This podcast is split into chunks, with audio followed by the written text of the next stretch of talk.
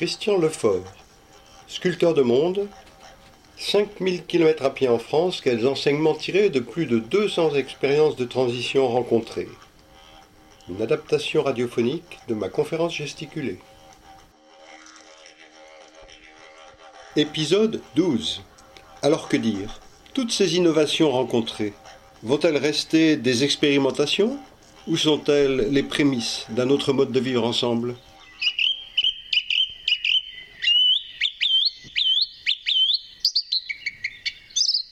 Lors de mes 5000 km à pied en France, j'ai rencontré plus de 200 expériences alternatives et de transition. La première question que je me posais, c'est est-ce qu'elles marchent bien?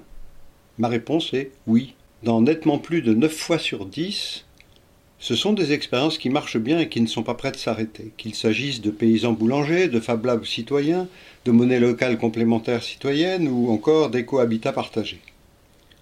Alors, quand dans le podcast numéro 2 qui s'intitule Qui suis-je? Comment et pourquoi ce périple? Quand dans cet épisode, disais-je, j'ai évoqué la peur que nous partageons tous pour l'avenir de notre humanité sur une planète où nous détruisons la vie, je disais qu'avant de commencer ce périple, cet avenir était pour moi une sorte de grand trou noir. Aujourd'hui, je dis que dans ce trou noir, je vois plein de petites étoiles. Et à tous ceux qui me disent non, je ne suis pas content de ce que je vis et surtout de ce qui nous attend, mais j'ai tellement peur de changer de mode de vie. C'est totalement l'inconnu pour moi, alors je ne change pas mon comportement.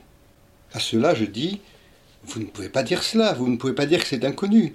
Un autre futur existe déjà. Regardez toutes ces expériences alternatives et de transition, elles marchent et sont de bonnes illustrations de ce que pourrait être un autre futur.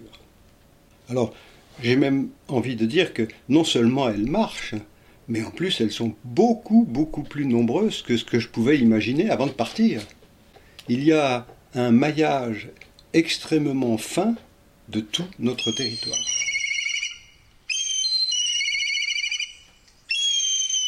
Oui, toutes ces expériences marchent. Oui, elles sont beaucoup plus nombreuses que je ne l'imaginais, et donc elles diffusent. Enfin, elles diffusent plus que je ne le pensais, sauf celles qui attaquent de front le système économique et financier dominant, comme le système éducatif alternatif qui est proposé par le lycée-collège expérimental d'Hérouville-Saint-Clair, près de Caen, ou le système de démocratie participative extraordinaire euh, qui est mis en place et qui fonctionne bien dans la commune de Trémargat, dans la Bretagne centre. Oui, elles marchent, oui, elles sont plus nombreuses, et pourtant, quelles que soient les expériences, elles restent toutes marginales. J'en présenterai juste trois exemples. Terre de Liens soutient les projets agricoles éthiques et bio, mais il ne va concerner qu'un dix millième de toutes les surfaces cultivées en France. C'est pas grand-chose. Aucune monnaie locale, sauf la monnaie locale l'ESCO du Pays Basque, ne dépasse le million d'unités en circulation pratiquement toutes les autres sont inférieures à 200 000 unités en circulation, c'est-à-dire l'équivalent de 200 000 euros qui circulent sur des territoires de la taille d'une grande agglomération, voire d'un département. Donc c'est par rapport au flux financier sur ces territoires, c'est négligeable. Sur les 800 habitats participatifs qui ont été recensés en France, je peux dire que si je les cumule, je ne dépasserai pas les 50 000 personnes qui habitent dans ces habitats participatifs. Qu'est-ce que c'est que 50 000 personnes sur 67 millions? C'est inférieur à 0,1%. Donc, dans ces trois cas de figure, on voit bien qu'on est dans du marginal.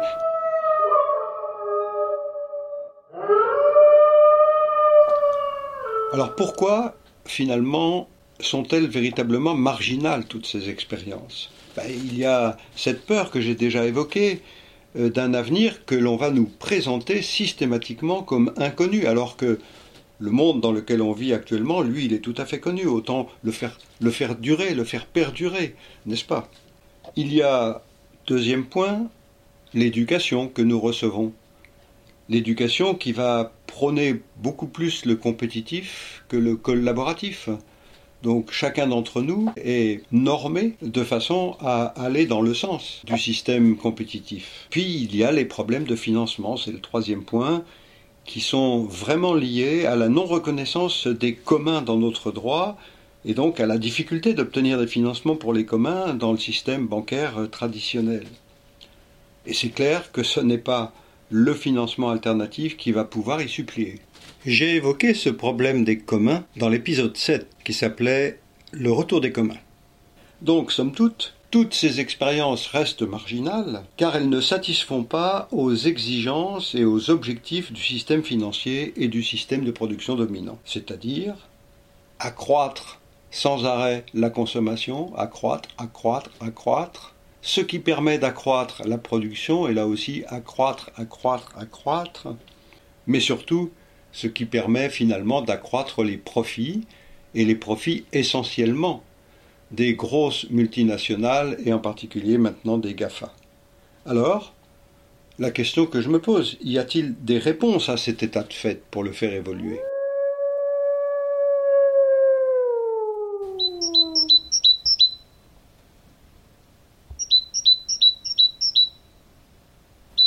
Oui, il y a des réponses possibles. Dès aujourd'hui, je dirais qu'un début de réponse vient des collectivités locales.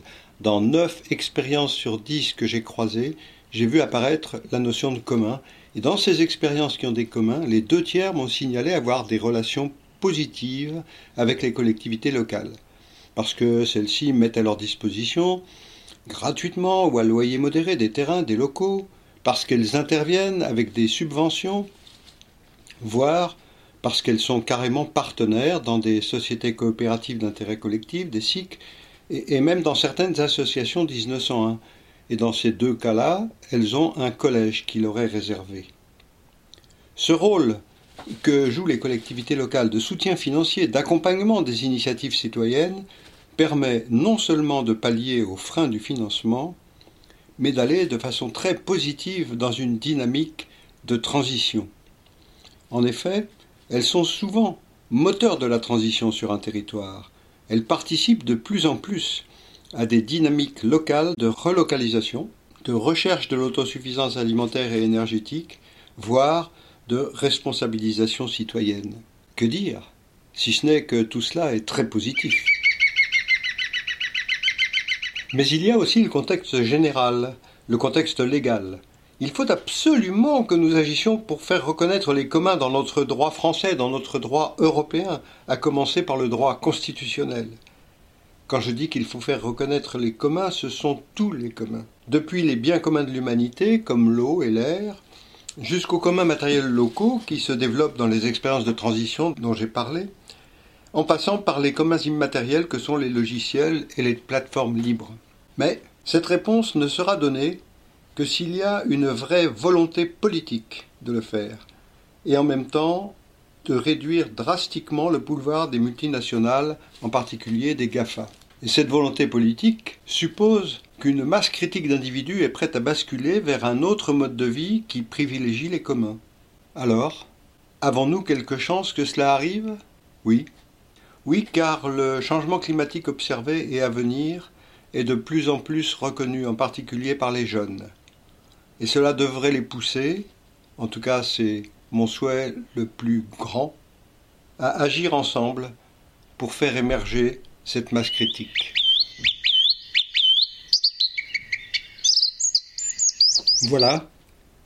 C'était le douzième et dernier podcast adapté de ma conférence gesticulée Sculpteur de monde.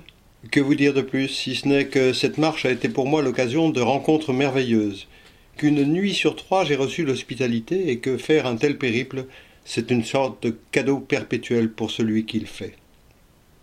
Si vous le désirez, vous pouvez écouter ou réécouter les onze autres podcasts qui ont porté successivement le 1 sur une expérience de paysan boulanger, le 2 sur qui je suis, comment et pourquoi ce périple, le 3 sur une maison de retraite éco-responsable près de Nancy, le 4 sur la gestion des haies en pays de Trégor, le 5 sur le premier parc d'éoliennes citoyen à Bégane près de Redon, le 6 sur les monnaies locales complémentaires citoyennes, le 7 est une réflexion sur le retour des communs, le 8 l'éco-habitat partagé, le 9 le collège-lycée expérimental d'Hérouville-Saint-Clair près de Caen, le 10 la démocratie participative à Trémargat, le 11 enfin, sur les Fab Labs, les espaces de travail partagés, sont-ils des communs?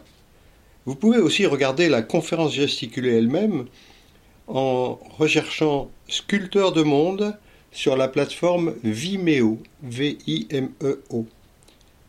Merci à vous tous de m'avoir accompagné dans la restitution de ce périple.